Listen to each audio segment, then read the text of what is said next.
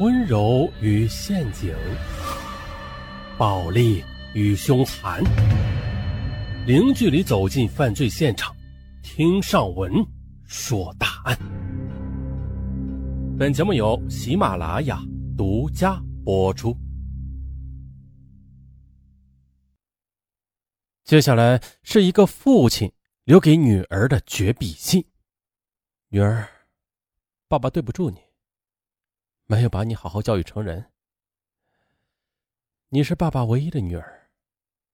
爸爸应该培养你，让你出人头地，为袁家名扬天下的。自从和你妈离婚之后，我失去了事业、家庭、钱财和亲人，我什么都没有了。我，我失去了太多了。我再也没有更大的勇气开创未来了。我当时不想离婚，是因为这件事对你的身心一定会有所伤害。因为没有双亲的关爱，你的成长就困难。可是，你妈太让我失望了。她离婚后又为别人生了一子，这样的话就更会分散对你的爱心。我几次想杀死她，又想到你没有其他亲人的关怀，过早的会成为一名孤儿的，那太惨了。我只好作罢。女儿，爸爸没有心情再写下去了，怪自己太命苦。我只希望你好好学习，将来靠自己，别靠别人。但愿你把握好自己的人生吧，建立美好的家园。爱你的爸爸，绝笔。一个父亲留给女儿的绝笔信，其中啊，不难看出这是一个父亲对女儿的关爱与自责。但同时也看得出来，这是一个男人的失败与极端。就是这样一个人，他有心惦记自己的女儿，却无视其他人的生命。就是这样一个人，却一手造成了十五死二十九伤的特大爆炸案。时间，我们回到二零零四年十月十八日，天空灰蒙蒙，薄雾中弥漫着寒气。下午三时许，重庆市铜梁县八川镇的喜马村靠近公路边的一幢二层民房底楼的茶馆里，人声嘈杂，烟雾弥漫。附近的居民因农闲无事，大多拥挤在这里喝茶、打牌，消磨时光。三时五十分左右，突突突突，一阵摩托车的轰鸣声在茶馆门口响起来了。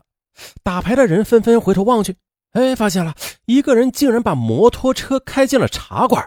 不知谁责怪了一声。哎，你这人真怪啊！怎么摩托车开进茶馆里来了？轰的一声，话音未落呢，一声巨响，火球喷涌，天摇地动，打牌的人纷纷倒地，窗户玻璃全部被震碎了。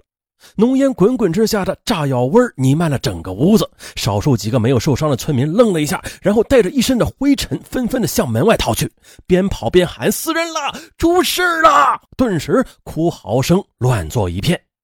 不到二十分钟，警车、救护车、消防车呼啸着赶来，民警、武警、医护人员、乡村干部纷纷的加入了救援行动中。很快的，经过现场清理，发现十二具尸体和三十二名伤员，其中三名伤员在医院抢救无效死亡。再回到现场，爆炸的冲击波非常强烈，一些残体被冲到了四条车道外的公路对面，以至于第二天清理现场的警察还在不断的寻找着。啊，是谁造就了如此惨绝人寰的爆炸案呢？此案立即的引起了各级领导的高度重视，公安部也派出刑侦专家率领专案组赶赴铜梁，对案件侦破工作进行指导。重庆警方也迅速的成立了幺幺幺八爆炸案专案侦破组，警方连夜勘查现场，初步勘查确定了是人为爆炸。警方在中心的爆炸点发现了一辆整个被炸烂的摩托车，啊。摩托车出现在屋里，这是很反常的事警方由此判定，凶手是骑着它冲到现场的。后来呢，也经证实了，有伤者称看到有一辆摩托车冲到茶馆里边，旁边的人还责问他干嘛把车开进来啊？结果话音刚落呢，爆炸就发生了。警方初步判断是本地人所为。果然的，紧接着警方在路边发现了一个炸飞了的车牌。通过对车牌号码的确认呢，也证实了现场民警的判断，爆炸实施者果然是本地人，车主正是岳阳村八组的村民袁代忠。走访中，在距离茶馆几百米的一个加油站，一位看门的老汉告诉警察说，爆炸前夕碰到一个戴着头盔、骑着摩托车的当地人，摩托车的油箱部位捆着一大包东西。当时老头想到茶馆去耍，可是骑摩托的人啊，给他点了一支红梅烟，告诉他呀，这茶馆不要耍，不要去，有危险。哎，当时这老头还觉得这是神经病啊。不过后来还真的是有事耽搁了，没有去成。这实属万幸。那种种迹象表明，袁代忠啊，很有可能就是这起恶性爆炸案的导演者。经查呢，此人曾于两千年的九月被公安机关治安拘留过，在二零零一年四月又因为违反爆炸物管理规定被公安机关处罚，有接触爆炸物品的条件。专案组民警又找到袁代忠的女儿，获悉啊，袁代忠在案发当天中午曾经对女儿说。我要走了，以后如果有事就去找表叔。说完，就给了女儿三百八十元钱，后就此失踪。由此，袁代忠具有重大的作案嫌疑。警方分析了，袁代忠目前存在有两种可能：一是已经被炸身亡；二是作案后逃逸。于是，专案组立即组织民警在铜梁县的各个路口布控设卡，另一组迅速的赶往袁代忠家中查看。元代忠的家门前是条清清的河，河边挺拔的竹子和那翠绿的芭蕉在寒风冷雨中沙沙作响。树下被雨淋得湿漉漉的鸡鸭在草地上觅食。放眼望去，元代忠的家只有三间平房，水泥裹的外墙，石棉瓦的房顶上压着一些半拉的砖头。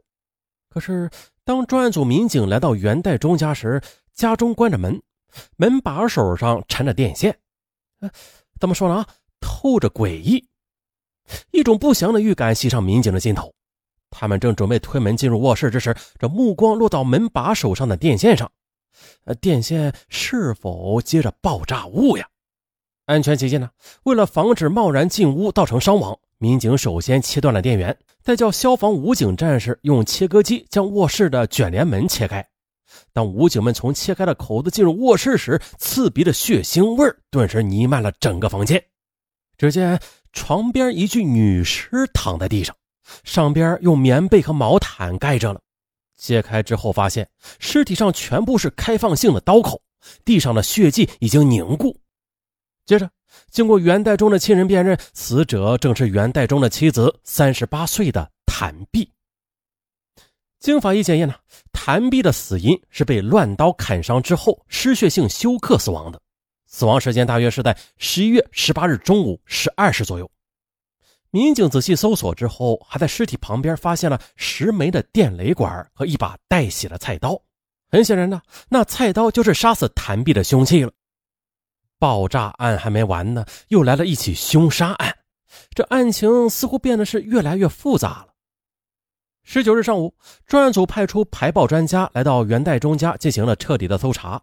专家小心翼翼的搜查中发现啊，袁代忠在家里布置了三处的炸弹陷阱，分别在门后、椅子下和床下。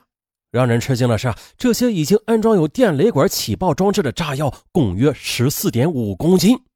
如果稍微碰撞的话，这些威力巨大的土炸弹就可能引爆。一旦引爆，后果是不堪设想的。最保守的就是这些炸药的能量足以把这幢房子送上天。哇！民警瞬间感到很后怕，脊背都发凉起来。